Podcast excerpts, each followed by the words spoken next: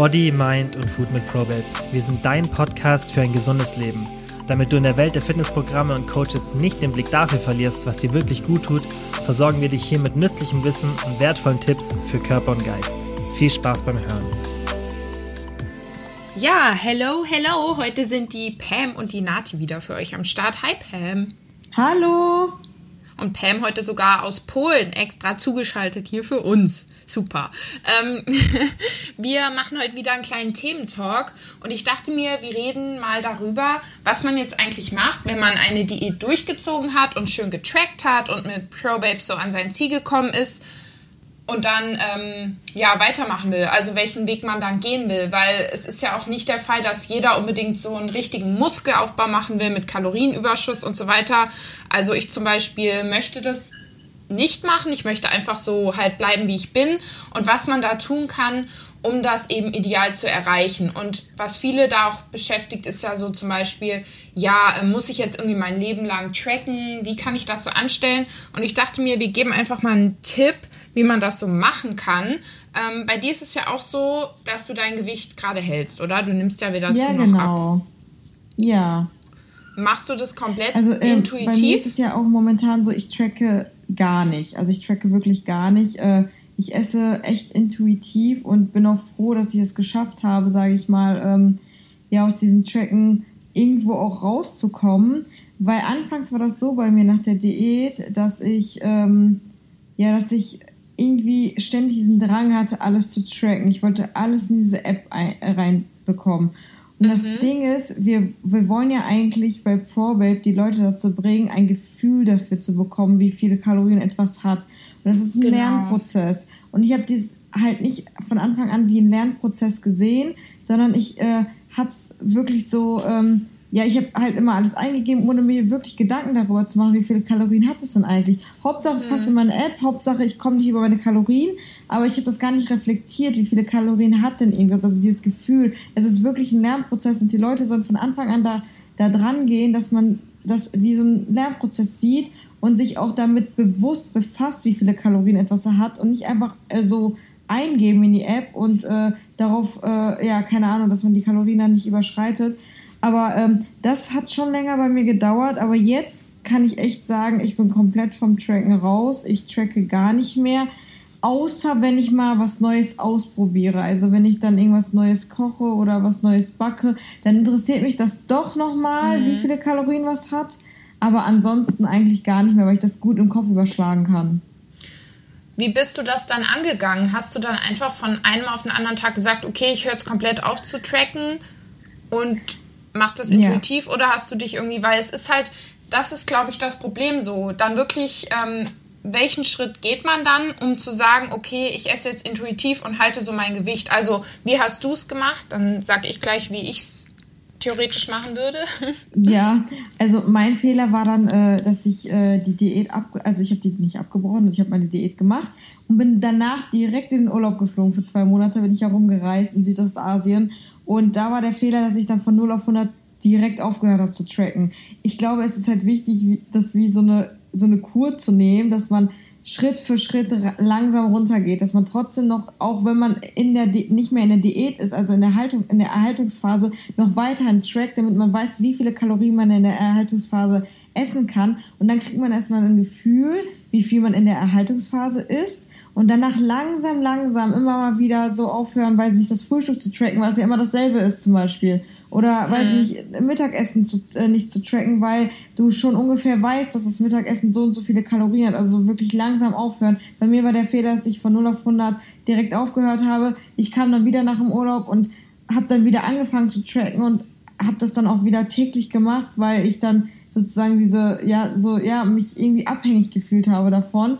und dann irgendwann wieder aufgehört, Schritt für Schritt dann. Mhm. Ja. Ja, das finde ich gut. Also ich glaube, es gibt tatsächlich zwei Wege. Also ein Weg, der aber für viele, glaube ich, nicht der richtige ist und halt schwer umsetzbar. Ich kenne aber eine Person, die hat das jetzt so gemacht, die hatte ähm, wirklich Probleme, die hat auch immer getrackt und hatte auch eine Essstörung und so weiter. Und die ist so komplett ins kalte Wasser gesprungen und hat von einem auf den anderen Tag ähm, mhm. aufgehört zu tracken und halt auch in Kauf genommen, dass sie da erstmal ein, zwei Kilo zunimmt. Das ist jetzt halt auch der Fall, aber sie ist halt cool damit, so. Und jetzt pendelt sich das auch so langsam wieder ein und die trackt wirklich gar nicht mehr und kommt halt richtig zurecht, weil, wie du auch schon sagst, das Tracken ist ja in der Diät super toll. Also eine bessere Empfehlung gibt es nicht in der Diät, deswegen machen wir das auch. Aber halt fürs Leben, um das Gewicht zu halten, will man halt irgendwann ja davon wegkommen. So. Und ähm, deswegen denke ich auch, dass es der beste Weg ist, so in kleinen Schritten zu gehen. Das heißt, dass ich erstmal anfange und schaue, okay, was sind meine Erhaltungskalorien? Das kann man sich bei ProWeb ja dann auch berechnen lassen nach der Diät. Und dass man vielleicht erstmal so ein, zwei Wochen schaut und da auch nochmal ein Körperupdate macht, damit wir gucken können, okay, vielleicht müssen wir die Erhaltung noch anpassen. Und dann weiß man ungefähr diesen Wert und kann halt anfangen, zum Beispiel einen Tag die Woche intuitiv zu essen. Und halt dann zum Beispiel abends äh, so um zu schauen, okay, wie viel Kalorien waren das jetzt, mal so alles eingeben und dann feststellen, okay, ich war jetzt ein bisschen drüber oder ich war vielleicht auch ein bisschen drunter. Und ähm, das kann man dann irgendwann zweimal die Woche machen und irgendwann kann man halt sagen, okay, ich track's dann abends gar nicht ein. Und so kann man das eben steigern, so Woche für Woche. Ich glaube, das ist eigentlich so eine ganz gute Möglichkeit. Und was ich richtig gut fand, war, was du eben auch sagtest mit dem, dass man wirklich ähm, du hast dann ja einfach irgendwas gegessen, dann hast du es eingegeben und geguckt, okay, so viel Kalorien habe ich noch und dass man einfach vorher überlegt, okay, was könnte ich jetzt essen, was mir Protein liefert, was könnte ich jetzt essen, was auch ein bisschen Volumen hat und äh, wie kann ich dafür sorgen, dass ich auch genug Fett esse, weil das ja auch für die Sättigung sehr wichtig ist und ähm, einfach so ein bisschen schaue, aber nicht gucke, okay, das hat jetzt die und die Kalorien. Also, dass ich wirklich äh, ja, mich da mehr mit auseinandersetze. Ja, das finde ich aber, also, wie du das schon gesagt hast, ähm, dieser Übergang auch von der Diät zu, der Erhaltungs-, äh, zu den Erhaltungskalorien ist einfach enorm wichtig. Weil sonst hat man einfach gar kein Gefühl, wie viel sollte ich essen, um einfach, einfach mein Gewicht jetzt so zu halten. Weil das ja. machen ja auch ganz viele nicht. Die gehen dann von der Diät wieder in den Überschuss und dann, ja, kein Wunder, dass man zunimmt. Ja.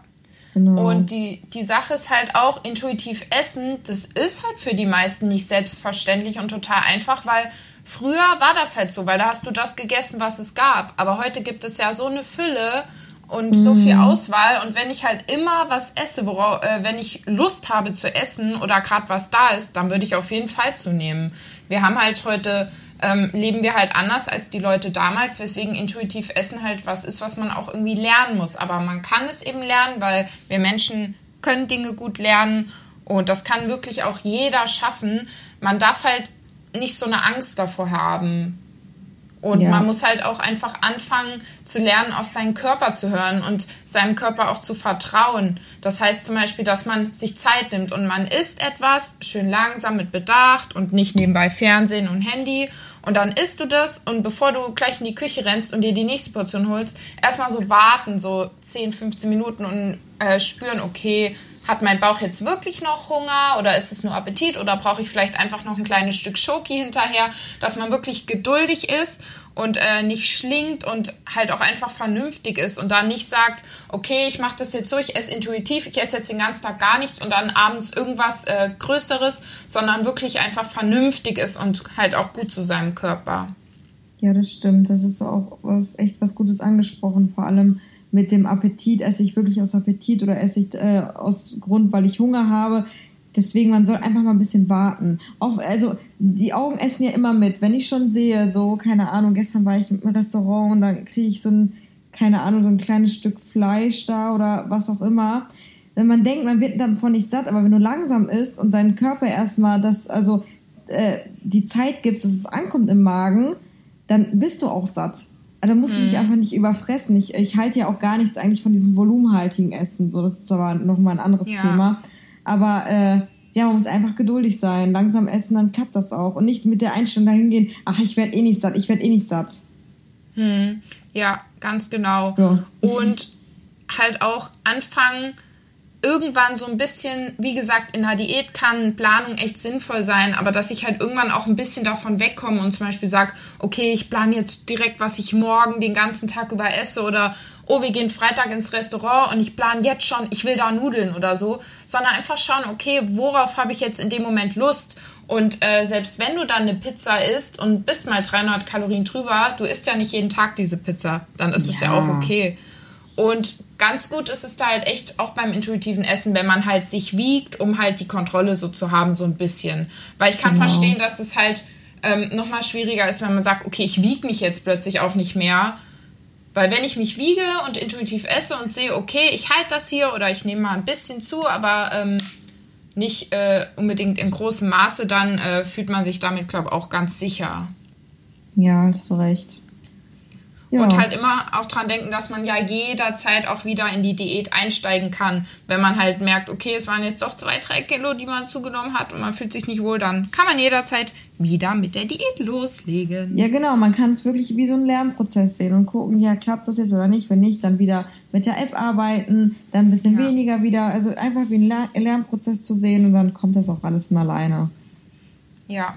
Und dann noch generell zur Gestaltung von Mahlzeiten, um halt satt zu werden, ist wirklich, was du auch gesagt hast, weg von diesem extrem volumigen, weil ähm, das macht einen einfach oft nicht satt, sondern einfach ja. so voll und nach einer Stunde ähm, hat man das Gefühl, man muss, genau, sondern wirklich gucken, dass auch immer genügend Fett dabei ist, weil viele Frauen essen einfach viel zu wenig Fett und ihr müsst keine Leitprodukte essen, also ihr müsst keinen Leitkäse und so weiter mhm. essen. Ihr könnt ganz normalen Käse das essen, der macht euch nicht. satter.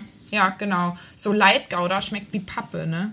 Nee, also, also ich esse auch immer die äh, richtige Butter. Ich halte eigentlich auch nichts von diesen ganzen Leitmargarinen oder ich esse auch 20-prozentigen Quark, schmeckt mir einfach besser. Ja, ich esse den auch, ich liebe den. Ja, ich brauche dann nur 105, also wirklich, das ist so, wenn ich Magerquark esse, brauche ich glaube ich 300 Gramm. Hm. Und wenn ich den esse, dann denke ich mir so, mir reichen 125 Gramm, ich mache mir das dann immer aufs Porridge drauf und das reicht einfach und es schmeckt ja. richtig geil. Ja, geht mir auch so. so. Also ich äh, back ja auch öfter was und da nehme ich ja dann auch zum Teil so Leitprodukte und so, aber ich betone halt immer, dass das dann auf die Diät ausgelegt ist für die Mädels und wir reden ja gerade von ja. der Erhaltung und ja, in der Diät ist es ja öfter sinnvoll, ein bisschen was einzusparen und dann eben ähm, zu Leitvarianten ja. auch zu greifen, aber generell auf Erhaltung braucht man das nicht ich meine, wenn, also ich muss ehrlich zugeben, wenn ich backe oder so, klar, also gehe ich dann doch vielleicht so auf die Leitprodukte über, weil so ein Kuchen hat dann einfach auch richtig viele Kalorien genau. oder so. Aber mein Gott, wenn ich Lust habe auf einen richtigen Kuchen, dann, äh, mein Gott, dann esse ich auch mal einen Schmandkuchen oder was auch immer.